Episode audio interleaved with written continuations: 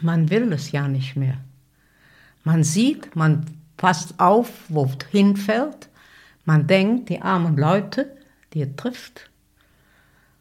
Und man ist froh, wenn es an einem vorbeigegangen ist. Die Dritten, der Podcast, damit nichts verloren geht.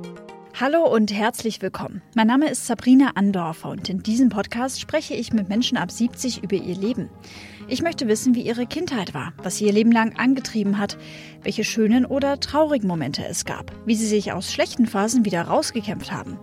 Mich interessiert, welche Träume und Wünsche sie haben oder auch Ängste. Ich möchte, dass diese Menschen ihre Lebenserfahrung mit euch und mit mir teilen, damit wir für unser Leben etwas mitnehmen können und vor allem damit von diesen einzigartigen Geschichten nichts verloren geht.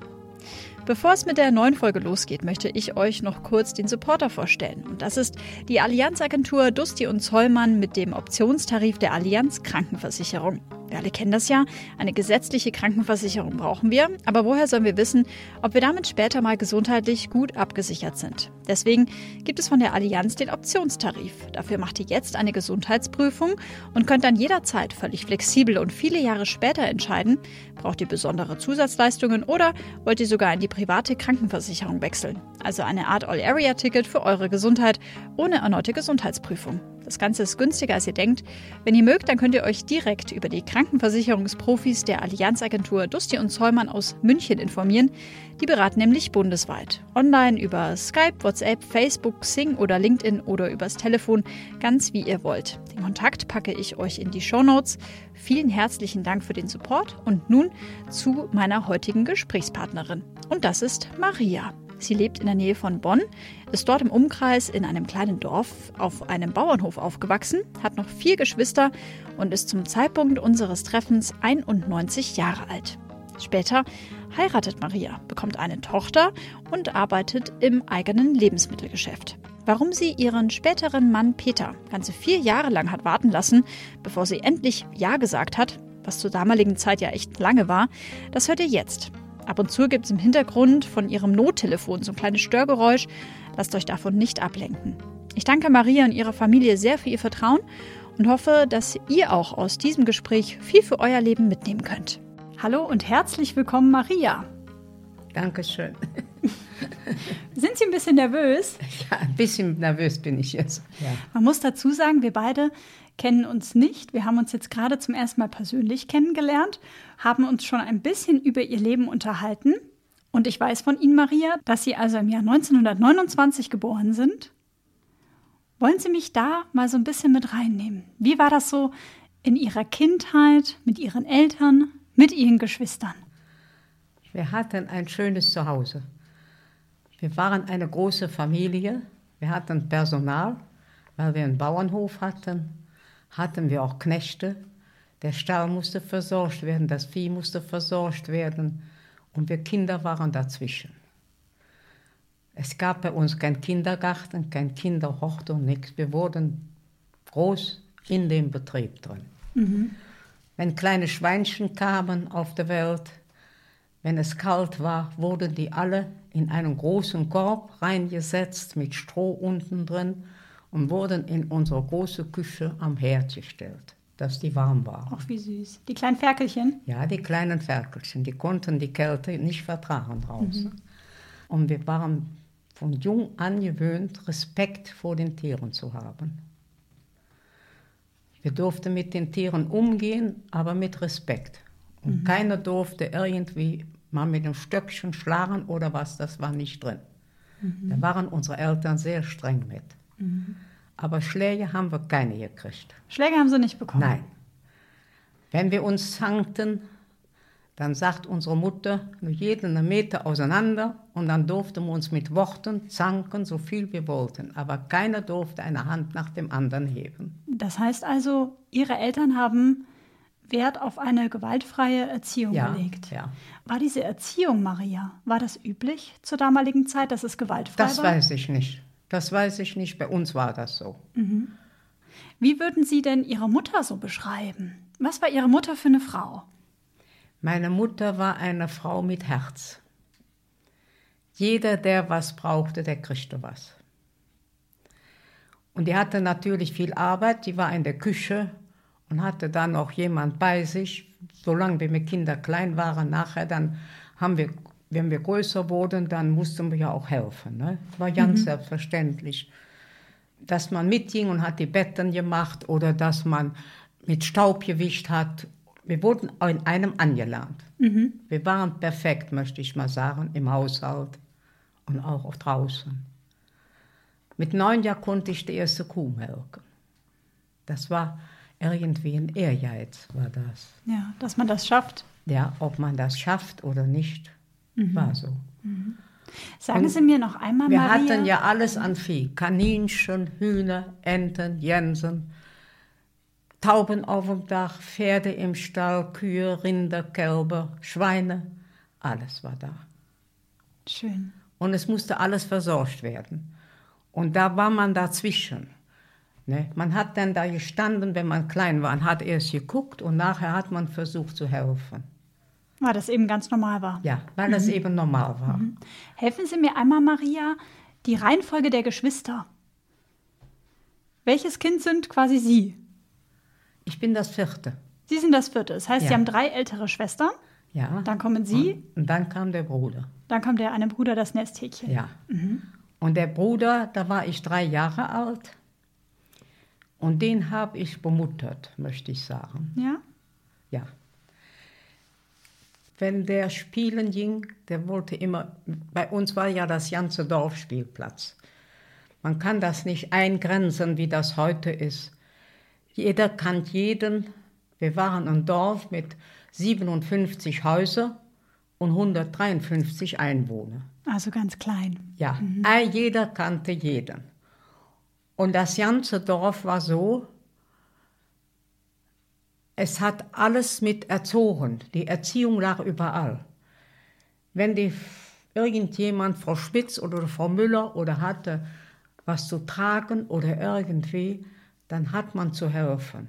Das bis an die Türe zu setzen und dann Wiedersehen zu sagen und weg. Mhm. So war das einfach. Mhm. Einer war für den anderen da. Lassen Sie mich einmal fragen nach Ihrem Vater. Wir haben gerade über Ihre Mutter gesprochen, ja. dass sie ein Mensch war mit, mit sehr viel Herz.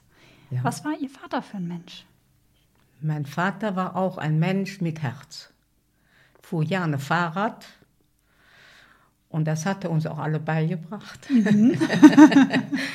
und wir sind mit dem Fahrrad nach der Schule gefahren. Und äh, im Winter natürlich zu Fuß. Mhm. Das waren immer zwei Kilometer.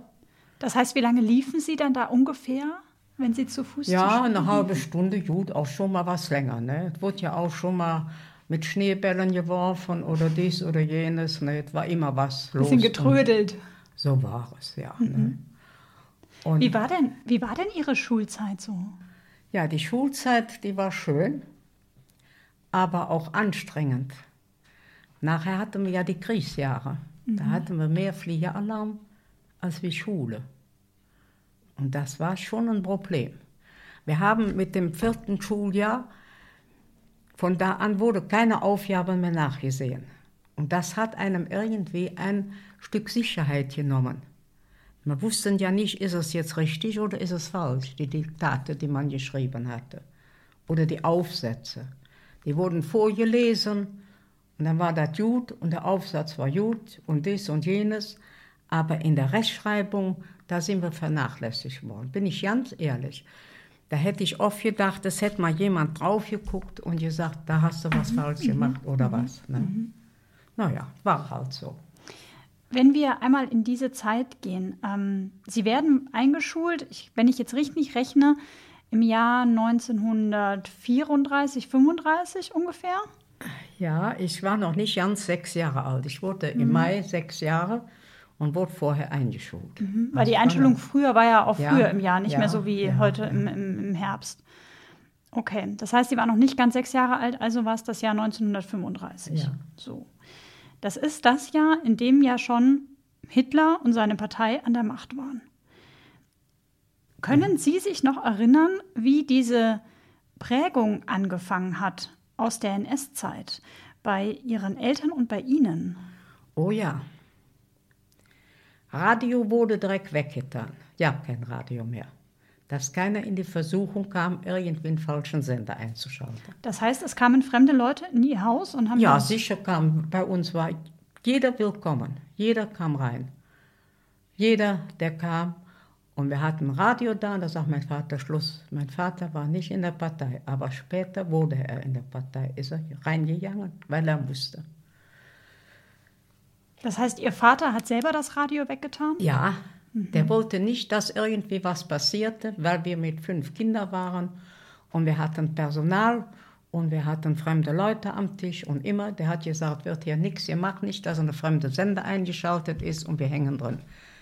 Es fing ja an, wie soll ich das sagen, hier verschwand einer und da verschwand einer. Und dann wurde von uns Kindern gefragt, Mama, wo ist die? Ja, ja, die sind irgendwie verreist oder was wurde erst gesagt. Wir, die konnten ja ja nicht mit uns Kindern darüber reden.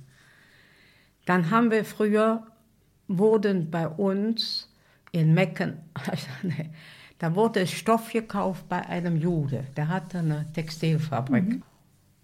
Und dann kam der auch, der Mann, abends. Dann wurden wir schon früh ins Bett geschickt. Wir merkten, dass irgendwie irgendwas war, wo wir durften ja nichts wissen. Mhm. Aber Sie merkten, dass irgendwas komisch war. Man merkte schon, dass es irgendwie anders war. Dann hat man anderen Tag, sag mal, was war da los, was war denn da verkehrt oder dies oder jenes. Ach ja, Kinder, wenn ihr mal groß seid, dann können wir darüber reden und so. Ne? Also sie hat uns vertröstet, hat uns aber immer so geführt, dass wir nicht in Questionen kamen. Wie meinen Sie, dass Inquisitionen kamen? Ja, wenn einer in der Schule was erzählt hat, dann wurde ja schon der Nächste wieder geholt. Okay. Nein. Also es war schon eine schlimme Zeit. Ja. Und dann kam aber nach dem Krieg der Mann, der den Abend da war, der kam mit seinen beiden Söhnen und hat sich bedankt. Sagte, Will und Trina, ihr habt uns geholfen, wir haben es geschafft, wir sind wieder da. Wie, das heißt, Die waren nach Amerika, noch früh genug nach Amerika gekommen. Der hatte an dem Abend noch Stoffe gebracht, nur für Geld, dass er Geld genug hatte für abzureisen. das heißt, der Jude, der ist geflüchtet nach Amerika. Ja, ja, der ist auch noch durchgekommen. Die sind ja nicht alle durchgekommen. Also das waren schon Sachen. Und es war schon eine unheimlich, also irgendwie eine komische Zeit. Wie haben Sie das als kleines Mädchen wahrgenommen?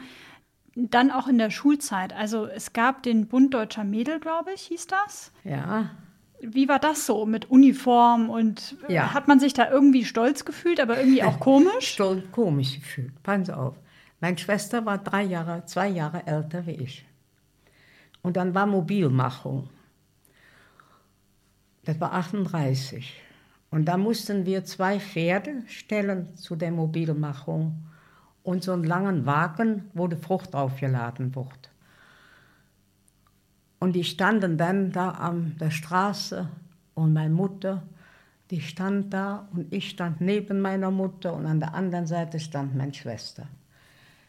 Dann sagt meine Mutter, guckte auf die Pferde und auf den Wagen und da liefen der paar Tränen die Backen runter. Und da sagt meine Schwester, Mama, du darfst doch nicht weinen.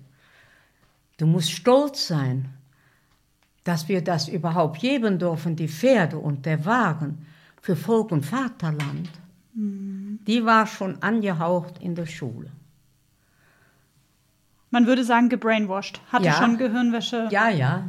durchlaufen. Dann nahm meine Mutter mich an der Hand und drückte mich ganz fest und sagte, komm, wir gehen. Und dann sind wir reingegangen, natürlich drinnen weinte meine Mutter weiter. Ich sage, Mama, komm, wein doch nicht, lass doch, ist gut. Und dann hat die sich schon Sorgen gemacht, wie, wie die Kinder, die Älteren, wie die schon beeinflusst wurden. Sie waren ja damals neun Jahre alt. Ja, Haben Sie verstanden, warum Ihre Mama weint in dem Moment? Ja, sicher habe ich verstanden. Das war ja für sie ein Kapital, was wegging. Wenn die Pferde wurden ja gebraucht zum Arbeiten, die Pferde, der Waren wurde gebraucht im Feld. Es war doch einfach ein Verlust für uns. Das war doch nicht stolz zu sein für Führer, Volk und Vaterland. Ja. Hat Ihre Mutter damals mit Ihnen darüber gesprochen? Oder hat das dann Konnten Ihre Mutter... die ja nicht. Kon- Konnte. Man konnte da nicht sprechen. Äh, die hätte ja gesprochen vielleicht, aber die hat immer gedacht, nee, wenn die Kinder irgendwo gefragt werden um was, wenn sie nichts wissen, wissen sie nichts. Ist besser so. Ja, und dann war das nachher so, da kam vom Sarg-Magazin jemand zu uns immer. Von was für einem Magazin? Ein Sarg-Magazin hatte der, Beerdigungsinstitut. Ach, ein Sargmagazin. Mhm. Ja, und dann hat unsere Mutter später denn da mit uns darüber gesprochen, wie der Krieg zu Ende war. Der hat in dem Auto Kartoffel und Gemüse und sowas mitgenommen. Für sechs Juden, die in einem Haus hier in Bonn waren, die der versteckt hatte, die, also die versteckt waren. Das konnte aber nicht einer allein. Das waren, ich will die Namen nicht nennen, aber nachher, dann kam das raus. Das heißt also, Ihre Mutter und Ihr Vater Ja. haben diesem Mann mit dem Sargunternehmen geholfen, Ja. die Juden, die er versteckt hatte, zu versorgen. Ja, Maria, wenn, wenn wir jetzt mal in die Gegenwart springen sozusagen ja, und Sie da jetzt so im Nachhinein drüber nachdenken, erfüllt es Sie dann mit Stolz, dass Ihre Eltern geholfen haben? ja, mit Stolz, mit einer Genugtuung, möchte ich sagen. Das war ja so auch, wir hatten ja mit Kriegsgefangenen, die bei uns gearbeitet haben ne, und so. Immer hat meine Mutter noch versucht, denn hatte man, der hieß Kasimir, das war ein Pole. Und dem seine Tochter, die durften aber in Heimaturlaub mal fahren, die da, die polnischen Gefangenen, ich weiß nicht, wie das war. Und dann hat meine Mutter, weil dem sein Kind ging zur Kommunion auch, da ist mein Kommunionskleid eingepackt worden mit allem und er hat das mitgenommen für sein Kind. Ne? Da, das, was auf dem Bild ist, alles, was ich anhatte, der Kasimir. Kamen dann dort NS-Soldaten zu Ihnen auf den Hof, haben dann dort die Kriegsgefangenen abgeliefert und gesagt, so hier, ihr müsst da jetzt arbeiten? Oder wie, nein, wie die war das? Polen, die Polen, die haben da abends in der alten Schule, da war eine alte Schule und da hatten die drin gewohnt. Mhm. Und das wurde abends von einem abgeschlossen im Ort, da hatte die SS nichts mit zu tun. Das war von der Wehrmacht. Mhm. Die Wehrmacht und SS waren zweierlei. Aber die Wehrmacht hat dafür gesorgt, dass die dort gefangen waren und tagsüber arbeiten mussten. Ja, die arbeiteten bei uns und die haben auch bei uns gegessen. Und die haben bei uns am Tisch gegessen. Und dann kam wohl jemand von der Partei und hat gesagt, das geht nicht. Die haben draußen zu essen. Und dann hat mein Vater gesagt, die arbeiten den ganzen Tag mit mir und die essen auch mit mir. Und dann war schwer Krawall. Und darauf ist mein Vater dann in eine Partei gegangen, dass das geschlichtet war. Weil er dann bedroht wurde. Ja? Musste Ihr Vater in den Krieg, Nein. weil er auf dem Bauernhof war und für die Versorgung zu sorgen ja, hatte? Ja, ich glaube, das hing damit zusammen. Hat Ihr Vater eigentlich im Ersten Weltkrieg gekämpft? Nein, da war der noch zu jung. Aber von dem sind zwei Brüder. Der eine Bruder ist gefallen und der andere Bruder, der war vermisst. Und äh, da haben sie auch nie was von gehört. Wie war das eigentlich mit Ihren Großeltern? Großeltern habe ich ja nicht kennengelernt. Die waren schon tot. Also im Haus die. Und die Mutter meines Vaters, die ist an der Grippe gestorben. An der spanischen Grippe? Spanischen Grippe damals. Wie alt war Ihr Vater da? Ja, der war 15, 16 in dem Alter. Ich weiß es nicht genau. Jedenfalls, er hatte auch die Grippe und der jüngere Bruder auch. Und die Mutter ist verstorben. Und das hat er nie verpackt, dass die Mutter da so früh gestorben ist. Hat er da mit ihm mal drüber gesprochen? Ja, doch. Er hat immer gesagt, er hat gesagt, sie käme wieder, sie ist nie wiedergekommen. Als wenn er ihr äh, das nachgetragen hätte, möchte ich mal sagen, dass er es allein gelassen hat. So war das. Das berührt Sie heute noch sehr. Ja. Können Weil das Sie, mein Vater auch immer so berührt hat. wenn wir weiter vorangehen, wir hatten schon die ersten Schuljahre, Sie haben erwähnt, dass es eine komische Zeit war, dass Leute verschwanden, dass dann die Kriegsgefangenen zu Ihnen kamen. Waren Sie auch bedroht von Bombenangriffen? Mussten Sie, Ja, Sie haben sicher. erwähnt, in der Schulzeit mussten Sie mehr Sicher in den Bunker. haben wir, die letzten Jahre haben wir mehr im Keller gesessen als wir in der Schule. Wir haben, die, also vom vierten Schuljahr an, möchte ich sagen, haben wir keinen richtigen Unterricht mehr gehabt. Das heißt War ja also- kein Lehrpersonal, nichts mehr da. Das heißt also ungefähr so 1939, 40, wenn Sie da ungefähr so fing zehn dann Jahre schon alt los sind. Mhm. mit den ersten Bombenangriffen und mit den ersten Flieger. Und dann kamen Brandbomben bei uns rum und dann war die äh, Bahnlinie, da waren die Züge mit den Munitionszügen und die wurden ja immer durch die Tiefflieger abgeschossen. Ne? Mhm. Ja, und dann konnte kein Mensch raus. Was und dann das, Mhm. haben wir im Feld gelegen. Wenn wir gingen ja alle mit ins Feld mit Kindern. Ne? Also nicht zum Arbeiten. Da haben wir rumgespielt. und dann kamen aber die Bomben? Ja, die Bomben, die Tiefflieger kamen. Die Bomben, die haben die sich für was anderes aufgehoben. Für die Städte und Ja, ich war mit meiner Schwester Wäsche am Aufhängen. Da konnten wir schauen über Rheinbach und Meckenheim. Und dann haben wir gesehen, wie die Flieger anflogen und dann die Bomben. So, so. Da war in 10, 15, 10 Minuten war Meckenheim total fertig und auch Rheinbach. Und so war das auch. Nachher, dann waren wir ja 14, 15 Jahre alt. Dann hat man sich draußen an eine Wand gestellt und hat dann geguckt. Da, jetzt fliegen sie über. Dann setzten die all die Schirmchen, dass alles taghell war. Und dann ging er zur Sache. Und man kannte ja da Lichbonn und da ist das und so und so. Und dann sah man dann wieder. Und der erste Angriff, der auf Köln war, da hatten wir eine Tante. Und da sagt mein, mein Vater, äh, komm, wir fahren heute nach Köln, wir gucken mal, ob die Tante Therese, ob die noch lebt. nach Aber dem, nach dem ersten Angriff nach hat dem Ihr Vater ersten ge- Mhm. Angriff, nach dem ersten Angriff. Und dann sind wir nach Köln gefahren und da war das Haus kaputt und das war in der Nähe vom Dom. Und dann sagte jetzt fahren wir nach dem Tierheim. Und da habe ich dann einen Hund mitgebracht, einen jungen Schnauzer.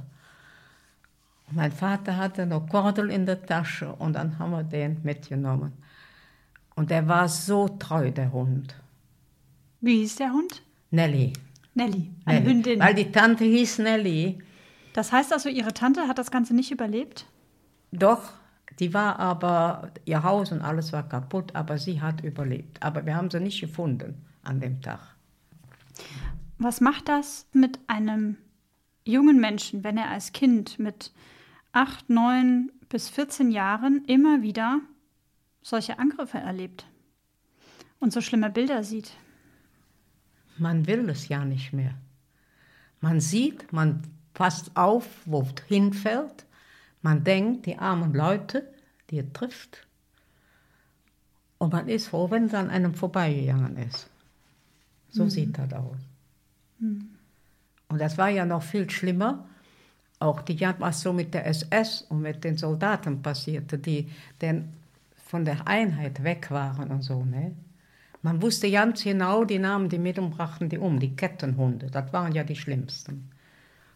Haben Sie, Sie haben mir vorhin während unseres Vorgespräches schon von einem Moment erzählt im Krieg, als Sie in Ihrem alten Fachwerkhaus waren mit Ihrer Familie. Was war das für ein Moment? Wollen Sie mir das nochmal erzählen? Da mit, dem, äh, mit der V1, die zurückkam.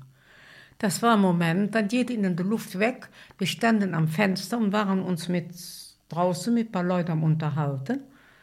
Meine Schwester und ich.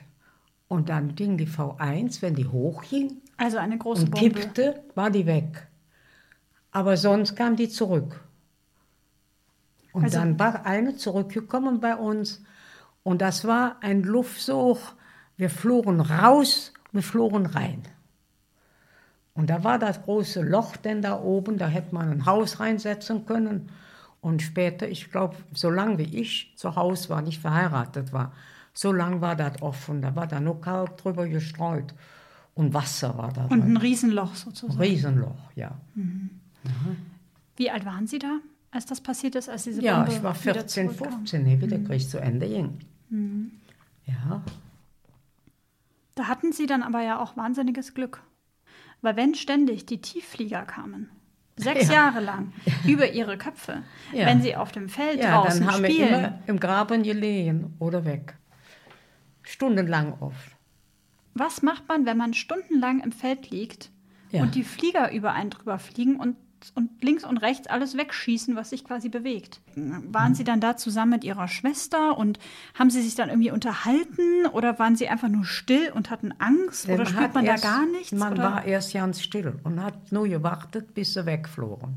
Und dann hat man sich wieder aufgerichtet. Ne, so und was fühlt man da? Fühlt man als Kind oder nimmt man das als Kind irgendwie anders? Ja, man fühlt das, das ist halt, man gewöhnt sich so ja daran. Man gewöhnt sich so ja daran, dass man damit leben muss. Ne? Anders geht es ja nicht. Ne? Und da hat im Nachbarsdorf, da hatten sie extra alles auf, äh, äh, wie heißt es, auf Sanitäter ausgemacht. Da haben sie auch alles Brandbomben ein, reingeworfen. Und da ist von einer Schülerin, die bei mir in der Schule war, auch verbrannt. Das nimmt einen schon mit. Ne? Wie war das mit Ihren Eltern, Maria, wenn während des Krieges immer wieder die Tiefflieger kamen, immer wieder Bomben fielen? Haben dann Ihre Eltern Ihnen äh, auch verboten, irgendwie rauszugehen, Ihnen und Ihren Geschwistern? Oder ging das quasi gar nicht? Nein, Oder wie? Mhm. das ging doch gar nicht. Wir mussten doch raus, wir mussten nach der Schule, wir mussten überall hin. Wir haben nur gesagt, ihr kriegt, wenn, passt auf, ihr hört sie ja.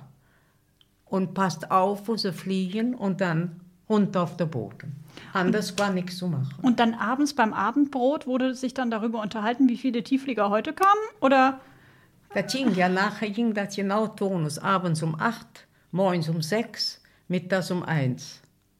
Da konnten sie auf die Uhr gucken. Dann kamen die an. Dann flogen sie mit Meckernheim an oder Rheinbach an.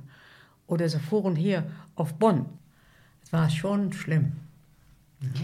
Haben Ihre Eltern Sie mal gefragt, ob Sie da als Kind drunter gelitten haben mit den ganzen Tieffliegern und Bomben? Oder also haben Sie sich da mal drüber Nee, ausgetauscht? Nee, das nicht.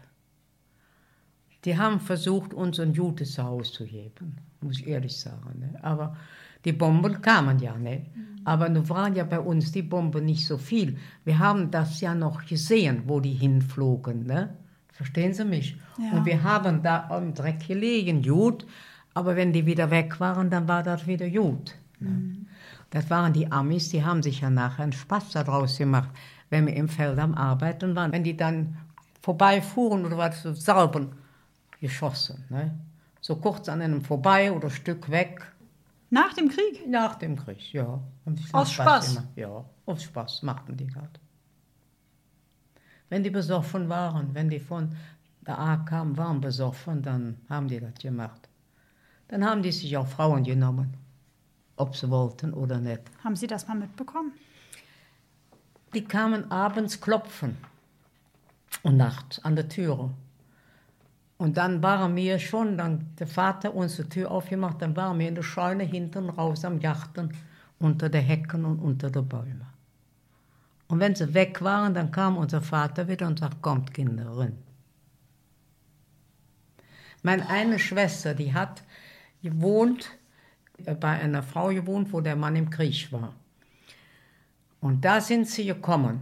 Und der wollte auch meine Schwester überfallen, die war stark, das war die zweite. Und er hat der Revolver, die immer hier drauf gehauen. Der hat hier der Knochen richtig kaputt. Also quasi zwischen, Ja. zwischen der, Hier. der Brust rein. Immer hier sozusagen. auf der Knochen. Immer wieder drauf. Und die hat den immer weggedrückt und der hat immer wieder drauf gedrückt. Und das Mädchen davon, die Tochter, die war dann vielleicht so zehn Jahre alt, die ist dann am Fenster raus und hat auf der Straße geschrien. Und dann kam die Miliz. Wenn die Miliz kam, war es gut. Und dann war Ruhe. Dann haben sie den mitgenommen. Das heißt, Ihre Schwester ist gerade noch davon. Vorbei, ja, der ist dran vorbeigekommen, ja. Oh ja, die waren nicht, nicht allgnädig da. Ja, Das heißt, Ihr Vater hat Ihnen dann klipp und klar gesagt, wenn die Amerikaner kommen, versteckt euch. ja sicher da. Das Wussten wusste Sie man. den Grund, dass es da um Vergewaltigung ging? Oder, oder hat man Ihnen das nicht gesagt als 14-, Nee, das haben die 15-Jährige? nicht groß gesagt, wir sind alle weg. Ne, also, Und ich hatte eine Mandoline, die haben sie geklaut, die haben sie mitgenommen. Nie mehr eine gekriegt. Aber das ist ja dann das, Ja, das geringste Opfer, sage ich das jetzt das mal. geringste Opfer. Aber ihrer Mutter, ihrer Mutter ist nie was passiert. Nee, nee, meiner Mutter ist nichts passiert. Wir machen jetzt an dieser Stelle, Maria, einmal ein bisschen einen Zeitsprung. Ich weiß aus dem Vorgespräch, dass Sie im Jahr 1949 Ihren späteren Mann Peter kennenlernen. Und ich musste gerade sehr schmunzeln, als Sie mir das gerade bei unserem Kaffee hier erzählt haben. Ihr Mann ist wie der Prinz auf einem Schimmel, Nicht auf einem Schimmel, auf einem Pferd. auf einem Pferd, Arbeitspferd An Ihnen? Das war kein Schimmel. aber es ist quasi so ein bisschen wie im Märchen, ne? Ja. dass Ihr Mann auf einem Pferd Ja. an Ihnen vorbeireitet. ja, ja. Aber der Augenblick, als sie quasi unten stehen, parterre, das Ja. Bett machen, aus dem Fenster rausgucken, Ja. der war jetzt aber nicht so ganz so schön mit dem Prinz, der da auf seinem Pferd. Der hat geguckt und weiter. Aber er hat sie nicht gegrüßt. Nein, hat mich nicht gegrüßt, weil ich das, das fand ich eigentlich komisch. Weil ich hatte ja mit keinem was zu tun. Ne? Und in, da wurde ich meistens gegrüßt bei den Verwandten, wo ich da war. Ne? Aber dann hat er bei seiner Schwester Ja, er nach ihrem Namen Haus gefragt. Und er ging da in der Hof oder sagte Föhler, Jachta, Jachta, was ist das für Mädchen, was bei Olsens ist? Ja, sagte ich, da wusste nichts drauf einzubilden. Das hat Freunde genug. Da brauchst du dir nichts drauf einzubilden, die hat Freunde genug. Hat also seine Schwester zu Peter gesagt. Peter beschließt dann aber, das weiß ich aus dem Vorgespräch, am nächsten Tag auf ein kleines Fest zu gehen, wo sie mit ein paar Jungens da schon auf der Bank saßen und ein paar Leute haben dort äh, getanzt. Kirmes, ja. Und dann kam Peter. Ja, der hat getanzt und sah mich und dann hat er sich hinter mich he- zwischengestellt. Ich kann den ja weiter ja nicht, ne? Und da sagte der eine junge Mann, komm Maria, wir tanzen. Und er drückt ihn so auf die Schulter und sagt, nee, jetzt bin ich dran. Peng. Und was haben Sie gemacht in dem Moment? Ja, er hat ja mich ja reell aufgefordert zum Tanzen und ich habe mit ihm getanzt. Konnte er gut tanzen, der Peter? Ja, er konnte gut tanzen. ja, und dabei ist das geblieben. Der Peter hat mit mir getanzt, getanzt und getanzt und getanzt und hat mich abends da am Haus meiner Tante abgegeben. Und da hat er mir gesagt, hat er mich angeguckt, der sagte, und du wirst meine Frau. Wahnsinn. Ja, und ist geworden. Vier Jahre habe ich ihn warten lassen, vier Jahre. Weil Sie sich gedacht haben, ne, so schnell werde ich jetzt aber hier nicht deine Frau. Na, ich wollte nie früh heiraten. Ich wollte, äh, das war mir alles dann nach dem Krieg, das war alles so, wie soll ich Ihnen sagen, alles so ungewiss. Die einen kamen nach Hause und hatten keine Arme, der andere hatte keine Beine. Und ich habe mit allen getanzt, ob sie verstümmelt waren oder nicht. Ne?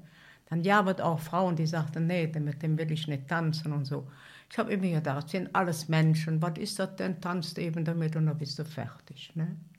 Aber Sie wollten nie früh heiraten. Nein, Wie alt waren Sie, als Sie Peter... ich hatte so viele Freunde, die wollten, alle wollten sie mich heiraten. Alle. ich kannte ihn.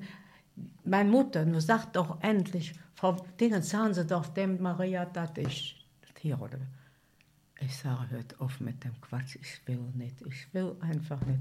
Da waren wir einmal tanzen und da kam er an und da ging er zu meiner Mutter, sagen Sie doch dem Mädchen, dass das mich hier holt. Ich sage, nee. Und Ihre Mutter Sagt hat... meine Mutter, das muss selbst wissen. Das heißt, auch Ihr Vater und Ihre Eltern haben da nie Druck gemacht, dass Nein, Sie schnell nein, nach dem nein, Krieg versorgt nein, sind und nein, heiraten nein, nein, und... Nein, nein, nein. Super. Ja, das ja nicht. Kommen wir zurück zu Peter. Das heißt, Sie lassen Peter vier Jahre lang warten. Ja, der ist regelmäßig gekommen. Regelmäßig. Da sind wir ins Kino gegangen, wir sind rumgefahren und ja, so war das. Mehrere verschiedene Dates gehabt, sozusagen. Zweimal die Woche. Montags, und Mittwochs kam Mittwochs und Sonntags. Sie haben sich vier Jahre lang zweimal die Woche getroffen. Ja. Echt? Ja. Waren Sie dann, also zur damaligen Zeit war das ja ein bisschen anders, Waren Sie dann schon zusammen? Nein, Das durfte man ja nicht, ne? Man Nein. durfte ja nur erst Verlobung und dann vier Heirat Jahre und hat er gewartet. auch wirklich so mit allem? Ja, mit allem. Nein. Wir haben uns wohl geküsst und geschmust, Mhm. aber ich hätte mir für keinen Mann Kopfschmerzen gemacht. Für keinen. Ich habe immer gesagt, das geht das nicht bei Maria. Ich mache mir für keinen Kopfschmerzen. Ich kann nicht mit einem Mann ins Bett gehen, wenn ich nicht 100% weiß, der steht hinter mir. Sie haben quasi den Peter vier Jahre lang auf Herz und Nieren getestet. Ja, Welche Eigenschaft an Peter hat Ihnen denn besonders gefallen? was, was soll ich Ihnen sagen? Wir waren einfach harmonisch, waren wir. Ne? Wenn du nicht willst und ich will doch, so tanzen wir alle beide. Einmal, da kam also ja bei uns nach Hause, da war einer von den Frau, also die jungen Männer, die sich dann auch sehr um mich beworben hatten. Da war einer, der hat mir nachts schon mal Blumen ins Schlafzimmer geschmissen. Nein! Ja, ich, das war einfach. Ich hatte immer mit offenen Fenstern haben wir geschlafen. Alle. Bei uns waren alle Fenster offen. Und was hat dann der Peter gemacht, als er rausbekommen hat, dass ein Verehrer Nein. Ihnen da Blumen reingeschmissen Ja, hat? das- das- Ja, die haben sich da unterhalten, gesprochen und dann ist der eine gegangen und der andere ist geblieben. Das heißt also, der Peter hat ganz klar sein Revier markiert. ja, immer. Ja. Er hat gewusst, was er wollte. Jetzt sind Sie 91 Jahre alt. Ich weiß, dass Sie 71 Jahre lang verheiratet Ja. waren mit Peter. Sind Sie dankbar Ja, doch. um diese gemeinsame Zeit Ja. und vor allem, dass er so lange um Sie gekämpft hat? Ja, das auch. Das auch. Wir hatten auch im Vorgespräch das Thema, dass Ihr Mann im Krieg gedient hat. Wie alt war Ihr Mann, als er eingezogen wurde?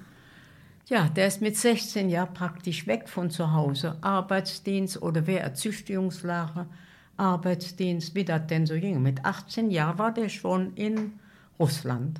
Damit ist er mit 18 Jahren schon in Gefangenschaft gekommen.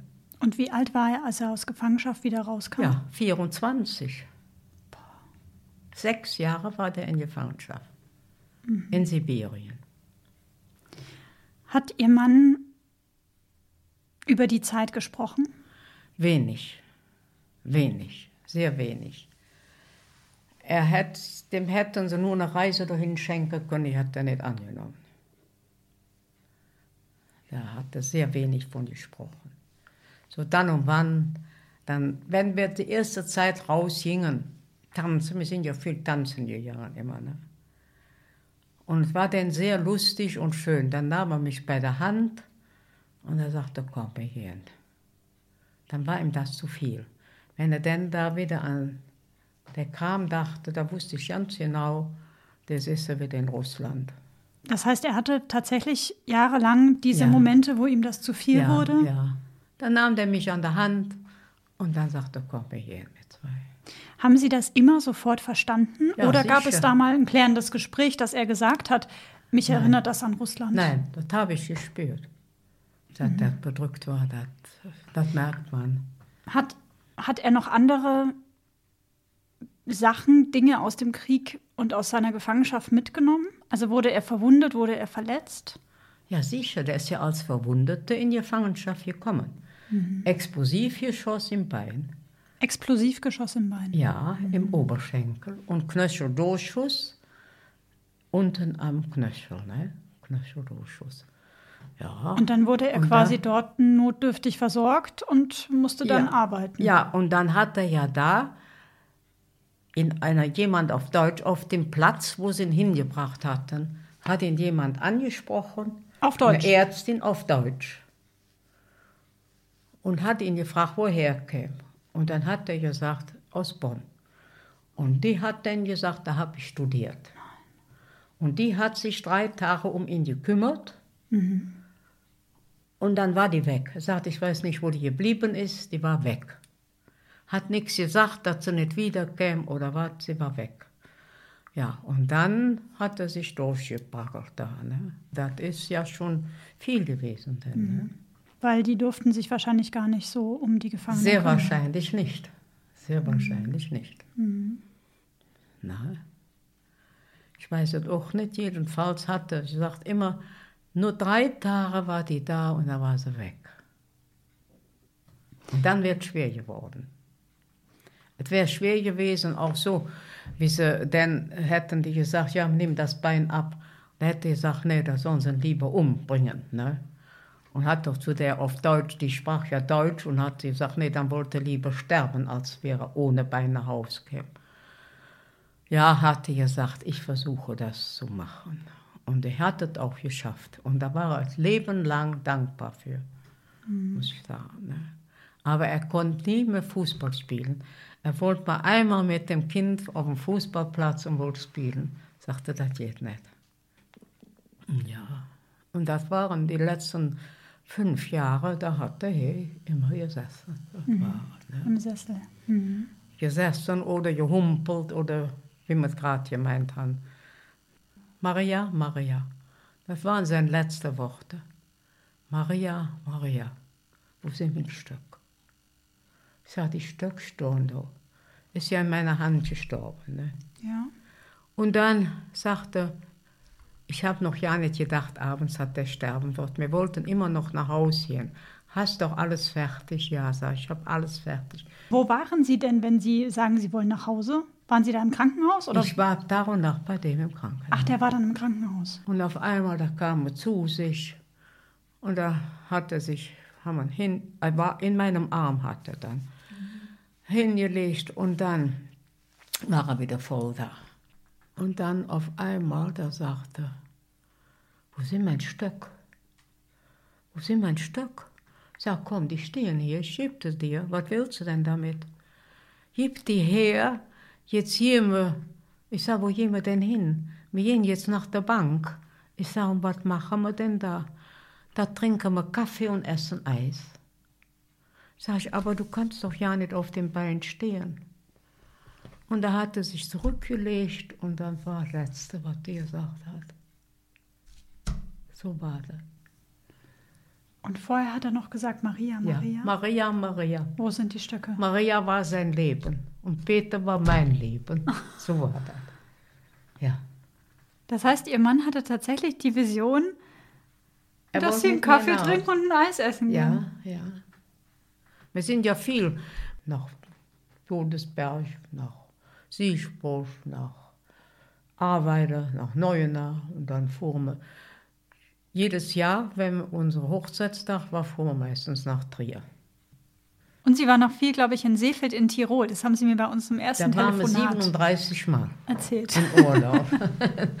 Habe ich noch Buch von und, ja, ja. und die Ehrungen und das alles. Ne? Och, man schon schön Leben uns gemacht. Man hat viel gearbeitet. Ja, Sie hatten, Sie hatten ein Milchgeschäft Aber, sich aufgebaut nach dem ja, Krieg, ja. haben Sie mir erzählt. Ja, ähm. Und dann mit Ihrem Mann sich da eine Existenz aufgebaut, eine Tochter. Da hat er gesagt, wie ich die Tochter gekriegt habe, das war Donnerstag fing das an und freitags mittags stand ich noch hinter der Theke. Da sagte er, jetzt fahre ich dich aber in Krankenhaus. Das heißt, Sie hatten Donnerstag schon die ersten Wehen? Donnerstag schon. Aber ich denke, nee, der kommt ja im Geschäft nicht allein da so zurecht. Und wir hatten dann eine Kollegin, die dann das Geschäft gemacht hat, die angerufen und die war dann da. Und dann hat er mich weggefahren. War Ihr Mann bei der Geburt dabei? Das jabert nicht. Das jabert damals noch nicht. Und das war traurig. Jedenfalls, ich war da und da waren die Durchgänge. Und da ging einer mit dem roten Jacke und die Frau in dem Nebenraum, die war am Schreien. Und ich war nicht am Schreien. Und da kam die Hebamme, da sagte, das Kind kriegen wir erst nach Pfingsten. Ja, das kann ich ja wieder nach Hause gehen. Wie viele Tage waren es noch bis Pfingsten? Freitags abends war das. Freitag, also sie spricht von Freitags Pfingstmontag. nachmittags, ja. Ah ja. Mhm. So sechs, sieben Uhr waren es. Und dann kam ich auf der Flur und da kam da eine Nonne, da sagte sie, hören da rein ich hole Ihnen eine andere Hebamme. Und da sagte die zu der einen Hebamme, die schreit ja nicht, die kriegt das Kind nicht, das ist doch eine Erstgebärende, die hat noch keinen Ton von sich gegeben. Ja, da ist sie aber überkloppt. Muss man dann schreien, wenn man ein Kind kriegt? Das wissen wir doch, ne? Habe ich so bei mir gedacht. Und dann standen die da und dann habe ich nur gerufen. Und da lag alles auf dem Boden. Ach, das heißt, das heißt also, Sie hatten wahnsinnig heftige Wehen, Ja. haben aber nicht geschrien vor Nein, Schmerzen. warum soll ich denn schreien? Aber hat das nicht wehgetan? Nein, das hilft doch nichts. Aber aber es hat Ihnen wehgetan, aber Sie haben nicht geschrien. Nein, ich habe nicht geschrien. Nein, Hält man das aus, nicht zu schreien? ja, hält man aus. Und Sie Hält hatten ja auch keine PDA und nichts. Nein. Und dann ging das los. Und dann haben Ärzte. Sie das Kind geboren und dann ist es rausgeflutscht, Ihre Tochter. Ja. Und dann war das Kind da und dann ging es. Alle Lichter gingen an. Dann war ein Theater, Ärzte, alles war da. Und dann das Kind haben sie mir nur gezeigt und dann wurde das Kind weg. Und dann wurde ich betäubt. Warum?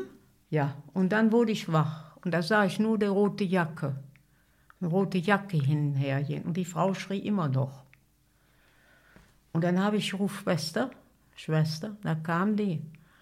Da sagte, gehen Sie doch wieder in die Narkose zurück. Nee, sag ich, mir tun die Füße so weh. Und da gucke ich hin, so da hingen meine Füße oben an der Decke und ich lag nur hier auf der Schulter. Weil alles rausgekommen war und alles musste wieder rein. Da sagte die, ja, Sie müssen so liegen bleiben bis morgen früh 6 Uhr. Ja, ich sag, das gibt aber Nacht. Und so war es. Ausgehalten bis morgen 6 Uhr. Und da kamen dann die Ärzte und dann ließen sie mich ganz langsam runter. Ja, und dann hatte ich es geschafft. Wenn Sie, ich muss da einmal nachfragen, Maria. Ich habe selber keine Kinder, ich weiß nicht genau, ja, ne? Ja. Wenn Sie sagen, da ist alles rausgekommen, haben Sie einfach Ja, wahnsinnig die viel Blut verloren? und Oder alles war rausgekommen. Sind Sie quasi dann- gerissen sozusagen? Ja. Und das ist, oh Gott, Gerissen und Sie haben nicht geschrien? Nein. Wie haben Sie, Und dann kam anderen Tags die Hebamme und wollte sich entschuldigen. Und da habe ich zu der gesagt, da eine Tür. Sie brauchen sich bei mir nicht zu entschuldigen. Da Tür und gehen Sie. Ich will Sie ja nicht mehr sehen. waren Sie sauer? Ja, ich bin, nee, sauer, ich bin ein Mensch, wenn mich einer so hintergangen hat oder so, brauche ich nicht. Hm. nicht. Ja. Wo war dann Ihre Tochter zu der Zeit? Ja, die Tochter, die war, dachte die Kinder, man kriegte die Kinder gebracht, wenn sie die Brust nahmen. Und dann wurden die, waren sie einen Moment bei der Mutter und dann wurden die wieder abgeholt und wieder ins Kinderzimmer gefahren. Warum? War, ja, war hässlich, war es. Haben Heute Sie, ist das schon anders. hätten Sie damals sagen können, ich will aber, dass meine Tochter bei mir bleibt oder ging Nee. das gar nicht? Nee, nee. Nee, nee. Das hätten sie damals nicht sagen können. Also hätten Sie wahrscheinlich schon, nur dann wäre wahrscheinlich eine sehr patzige Antwort Ich, gekommen. wie ich aufstehen konnte, Hm. dann bin ich wo bis dahin gegangen an das Zimmer und da durfte ich dann so durch das Fenster gucken, wo das im Bettchen lag und da war das so. oh Gottchen. Ne? Und ich konnte mein Kind kennen. Dem hat dann Dreck hier so viel Haare. Ja, und dann wurde es wohl gebracht. Ne? So. Und dann ziehen Das sind Sie. heute schon andere Sachen. Ne? Mhm. Das. Ganz früher zu Hause, ich bin ja bei einer Hausgeburt geboren. Ne? Mhm. Ganz früher. Meine Mutter hat die Kinder alle zu Hause gekriegt. Ja, aber wer hätte ich zu Hause gehabt? Keiner. Ne? Ja, und wahrscheinlich wäre, wenn Sie zu Hause gewesen wären, vielleicht wäre dann was Schlimmeres passiert. Weil wenn Sie dann alles verlieren, so viel Blut verlieren, dann ist ja gut, Ja, dass Sie wenn im die Hebamme waren. aufgepasst hätte, wäre das ja ja nicht passiert. Weil So die war hätte das. dann, dann So geholfen. war und- das, so okay. war das. Ne? Wenn die Hebamme aufgepasst hätte, wäre das nicht passiert. Ne? Ich kann ja nicht sagen, wenn die Frau nicht schreit, kriegt die noch gekannt. Ja, ist halt, also ich würde jetzt Klischee denken, das ist typisch, dass man brüllt und Wenn sie schreit, eins ne? kriegen, schreien sie, so viel wie sie können. Dann hilft man mir. Merke ich Nicht mir. wie ich. Wahnsinn. Ja, Maria, ja, Maria, Maria, Maria, komm. Maria. hatten Sie in diesen 71 Ehejahren, Maria, auch mal Phasen, wo Sie sagen, das würden Sie gerne einer jüngeren Generation weitergeben wollen, wie man so eine lange Ehe führen kann? Ja, ja. Das heißt nicht ich, das heißt wir. Das war immer so Ihr Credo. Äh, Ja. Wir Zusammen waren mit Peter. einfach zusammen und wir hatten unsere Arbeit. Das hatte nicht eine, war der Prinzipal und der andere war nichts. Nein, jeder war berechtigt. Wir waren uns gleichberechtigt. Verstehen Sie das? Mhm. Wir, wir waren, man muss Achtung voreinander haben, ein ganzes Leben. Hatten Sie auch Phasen, Maria, wo es ähm, zwischen Ihnen und Peter auch mal schwierig wurde? Und wenn ja, was haben dann Sie beide gemacht? Streit haben wir eigentlich ja keine gehabt. Mhm. Wir haben gegenseitig uns gesagt, worum ging und dann war das fertig. Das heißt also, so ein Rezept für so eine gute Beziehung ist auch, ja. einfach direkt die Dinge anzusprechen? Direkt haben wir am Tisch, wenn was für falsch war, das hast du nicht richtig gemacht oder du hast das nicht richtig gemacht und das ist schief gelaufen mit der Miete und mit dem Dingens. Naja, ist das wieder gut und da wurde gegessen und getrunken und fertig. Nie nachgetragen. Keiner hat dem anderen hier was nachgetragen.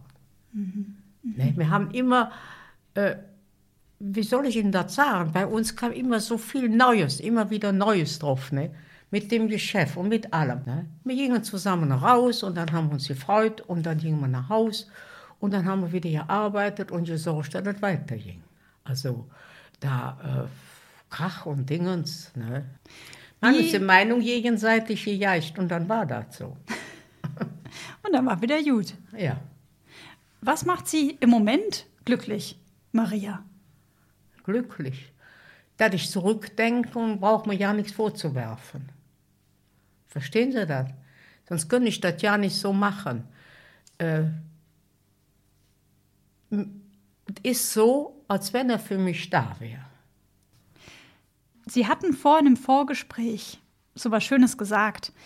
Der Peter, Ihr Mann, der hat Ihnen von Anfang an ein ganz besonderes Gefühl vermittelt. Ja. Welches Gefühl? Geborgenheit. Wir konnten uns aufeinander verlassen. Ne? Also äh, ich wusste ganz genau, wenn der was macht, dann war das so richtig. Mhm. Als wenn wir eins wären. So.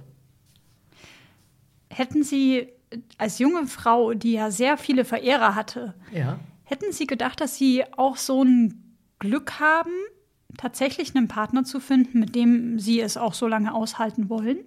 Und wo es ja, so wenn gut ich, funktioniert? Wenn ich an die anderen alle denken, wie ich jetzt jung war, jünger war noch, die sind ja ein Teil schon verstorben. Ne? Wenn ich die dann wieder traf, bei einer Gelegenheit, die grüßen mich, bestellen mir noch Grüße und sagen, wie es mir geht. Und ich möchte sagen, auch ein sauberes Verhältnis, wie man Freunde hat. Ne? Und mhm. mein Mann wusste das auch. Ich hatte auch jedes Jahr meine Maibäume da stehen. Trotzdem er da kam. Echt? Das heißt, ja. Sie waren verheiratet und hatten dennoch... Nicht verheiratet, Ah, nein. vorher. Das nein. heißt, Sie hatten vorher in diesen vier Jahren in ganz vier viel... Jahren, ja. Was war Ihr höchstes an Maibäumen, die Sie vor Ihrem Haus stehen hatten? Drei Stück, jedes Jahr. Echt jetzt? Muss ich ja. Drei Stück waren immer. Auch eins von Ihrem Mann dann darunter oder hat der sich was anderes einfallen lassen? Das letzte Jahr, wie wir im Kästchen hingen, da hat, war Hochzeitstag von meiner Schwester. Und da ist in der Wald gegangen noch mit, dem, mit jemandem und hat noch den 4. Maibaum dabei gesetzt. ja. Oh, süß. Ja. Herrlich. Ja. ja. Maria, wir kommen so langsam aber sicher zum Ende. Ja. Mein Podcast heißt Die Dritten, damit nichts verloren geht. Ich stelle jedem meiner Gesprächspartner zum Schluss eine besondere Frage. Ja. Was genau sollte denn aus Ihrem Leben nicht verloren gehen? Ui. Das ist eine schwere Frage. Eine ganz schwere, das ist eine ganze Menge, was nicht verloren soll gehen was mir nicht verloren gehen soll. Zum einen das, was Ihnen nicht verloren gehen soll und zum anderen das, was ja, der, Sie weitergeben der wollen. Der Zusammenhang der Familie, der soll bleiben. Mit Ihrer Tochter? Ja. Mit Ihrem Enkelkind? Enkelkind, Enkelkind, das war, ist bei mir halt groß geworden. Die hat mit mir hier gebacken, gekocht, gemacht, getan. Ich denke, dass ein bisschen davon hängen bleibt. Ne? Dass Sie Ihrem Enkelkind was weitergeben konnten? Ja. Mhm. Dem habe ich viel gegeben und meiner Tochter auch. Und was würden Sie sagen, was würden Sie jungen Leuten wie mir raten, Ich bin jetzt 31 Jahre alt. Sie sind ja quasi fast dreifach so alt wie ich. Ja. Was würden Sie mir noch mit auf den Weg geben wollen und vielen anderen? Dass sie zusammen, nicht immer der eine Sport, der andere dahin, der nächste dahin, zusammen machen. Also jetzt bezogen auf eine Partnerschaft. Ja. Und generell für das eigene Leben? Irgendwas, wo Sie sagen, das hat mir geholfen, durchs Leben zu gehen? Nee, die Mutter Maria, die ist immer mit mir gegangen. Ja, das heißt Ja. der Glaube. Ja, Was hat Ihnen der Glaube gegeben? Sicherheit, Zuversicht? ja, der hat mir Stärke gegeben. Stärke. Er hat mich stark gemacht. Dass man es so annehmen kann, wie es ist. Ne? Das, das muss man, da kommt man einfach nicht drum herum. Also auch wenn schwierige Dinge passieren, Ja. Schicksalsschläge, Mein die Sie Vater, annehmen. wir hatten mal, das war auf Weihnachten, kann ich mich dran erinnern. Da war ich vielleicht so sechs, oder das war vor dem Krieg gerade, sechs, sieben Jahre. Jedenfalls war der Weihnachtsbaum brennen und draußen wusste ja dann um 6 Uhr wieder ganzes Vieh versorgt werden und alles. Und auf einmal war Unruhe, war eine Unruhe im Haus drin. Mein Vater und eine Mama, die sonst nicht abends mit in den Stall ging, die ging hin. Und dann haben die all, ja, je, jede rein Kinder, jede rein. Und da haben wir am Weihnachtsbaum gesessen und ich weiß, wir haben noch Mensch, ärgere dich nicht gespielt mit der zweiten Schwester, mit meinem jüngeren Bruder. Ne? Ja, und dann sind uns sechs tragende Sauen kaputt gegangen. Auf Weihnachten. Die sind gestorben. Ja, die hat uns jemand vergiftet. Ach Gott. Das hing aber auch mit dem Parteizeichen zusammen. Weil er noch nicht in der Partei war. Ja, weil er noch nicht in der Partei war. Und die sechs tragende Sauen, die lagen am zweiten Weihnachtsmorgen mitten im Hof drin. Und da kam mein Vater der Abend nicht, das war jetzt morgens, jetzt war ich das übersprungen. Wie das Theater da draußen war, der Tierarzt war da und alles war da. Und wie das jetzt ruhig da war, da kam mein Vater rein und mit der Mama, die zwei haben sich mal in den Arm genommen und mal gedrückt. Und dann hat der Papa uns all in den Arm genommen und hat gesagt, ich habe Gott sei Dank gesunde Kinder. Und da ging es weiter. So war das. Und dann ist er nach, Und das, und das war quasi auch sowas, was Sie Ihr Leben lang geprägt Ja. hat. Dieses, auch wenn es schrecklich ist und Schrecklich, schlimm ist, ja. annehmen, immer zusammenhalten. zusammenhalten. Immer wieder zusammen. Ob es schrecklich ist oder schön ist, immer zusammen. Ja, und dann hat mein Vater da einen Spruch mitgebracht. Wenn Trübsal einkehrt, nicht verzage, es kommen noch wieder bessere Tage. Maria, was wünschen Sie sich denn für Ihre Zukunft? Dass ich keinem zu Last falle und dass ich so fit bleibe, wie ich bin und umfalle und tot bin. Das wäre ganz gut, Ja. wenn das schnell gehen würde. Ja, oder dass wenigstens jemand mir die Hand geben wird, wenn ich sterben würde. Haben Sie da Angst davor? Ich, nee, ich weiß es nicht. Da denke ich ja nicht drüber nach. Maria, Ja, vielen, vielen Dank für dieses Gespräch, für Ihre Offenheit, für Ihre Zeit. ja, Ich wünsche Ihnen alles, alles, alles Gute. ja, danke schön. Wenn Sie noch mehr wissen wollen, ich habe noch so viel um zu erzählen. Das glaube ich Ihnen. In 91 Jahren kommen auch gewaltig viele Geschichten zusammen. Ja, das ist wahre Begebenheit. Ne? Und heute ist die Welt halt anders, ganz anders. Ne? Dankeschön, Maria. Ja. Tschüss. Tschö. Alles Liebe und Gute wünsche ich Ihnen. Dankeschön. Ja. Das war die Geschichte von Maria mit ihren 91 Jahren. Ich hoffe, sie hat euch gefallen. Wenn ihr Anregungen zum Podcast habt, noch Fragen habt oder auch Feedback loswerden wollt, dann abonniert am besten die Seite des Podcasts bei Instagram unter die Dritten der Podcast und schreibt mir dort eine Nachricht oder auch eine E-Mail. Die Adresse findet ihr in den Show Notes. Vielen Dank an dieser Stelle auch nochmal an die Allianzagentur Dusti und Zollmann aus München für die Unterstützung und den Support. Den Link zum Optionstarif der Allianz Krankenversicherung und zur Agentur Dusti und Zollmann packe ich euch in die Show Notes. Schreibt mir, wenn ihr mögt, auch gerne eine Bewertung bei Apple Podcast, am besten mit fünf Sternen, da freue ich mich riesig drüber. Ich sage Grüße nach Hamburg, München, Regensburg und Berlin sowie in die Schweiz. Ich hoffe, ihr hattet während dieser Folge Spaß beim Sport oder beim Putzen, beim Spazierengehen oder beim Kochen. Ich freue mich auf ein tolles Jahr 2021 mit euch. Passt auf euch und eure Liebsten auf und führt wunderbare Gespräche, damit nichts verloren geht. Eure Sabrina.